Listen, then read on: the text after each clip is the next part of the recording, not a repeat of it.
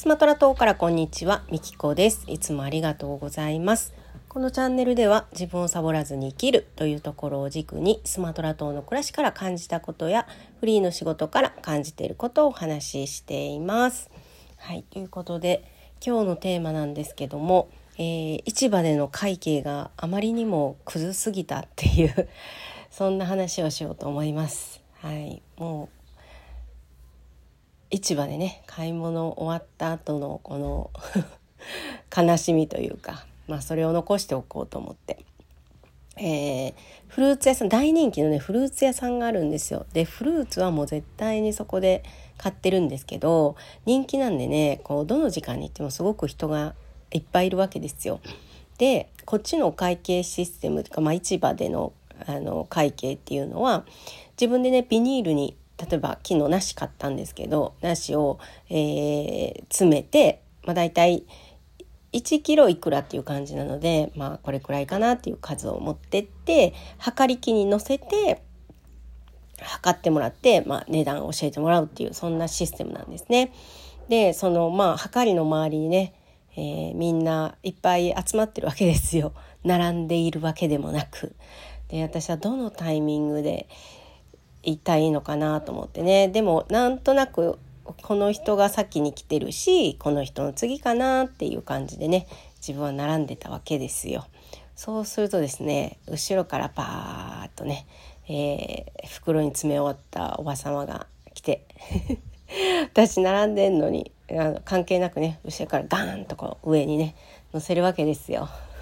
はかり台の上に乗せるわけですよ。でねまたそのお兄さんもさこっちの人が先に並んでるんでとかねそういうことは言ってくれないんですよ。だから本当ねあの、前のめりに生きていかないとねもう生き残れない。そんな場所だなってね昨日すごい思いましたよ。結局あれ何分並んだんだろう。ずっと待ち続けました。えこのタイミングで置いていいのかな？あかん。ちょっとまだかなっつって。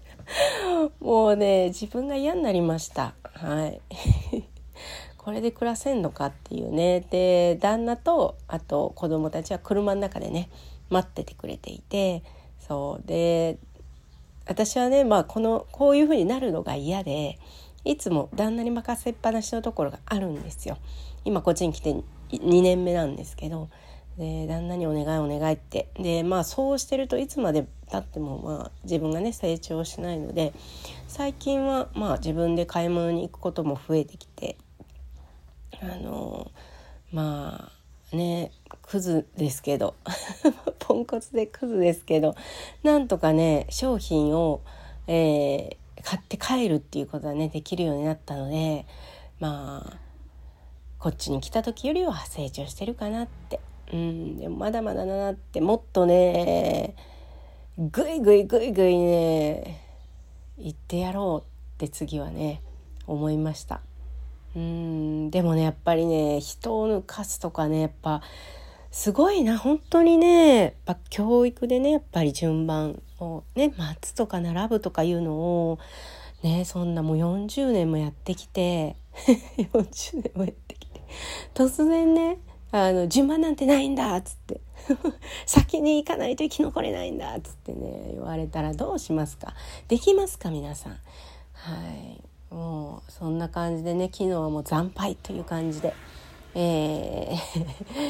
あの帰ってきたわけですけどもこれからはねちょっとずつ成長できるように 前のめりに頑張っていきたいと思います。えー、皆さんもね、えー見守って応援していただけると 嬉しいです。はい。最後までお聴きいただきありがとうございました。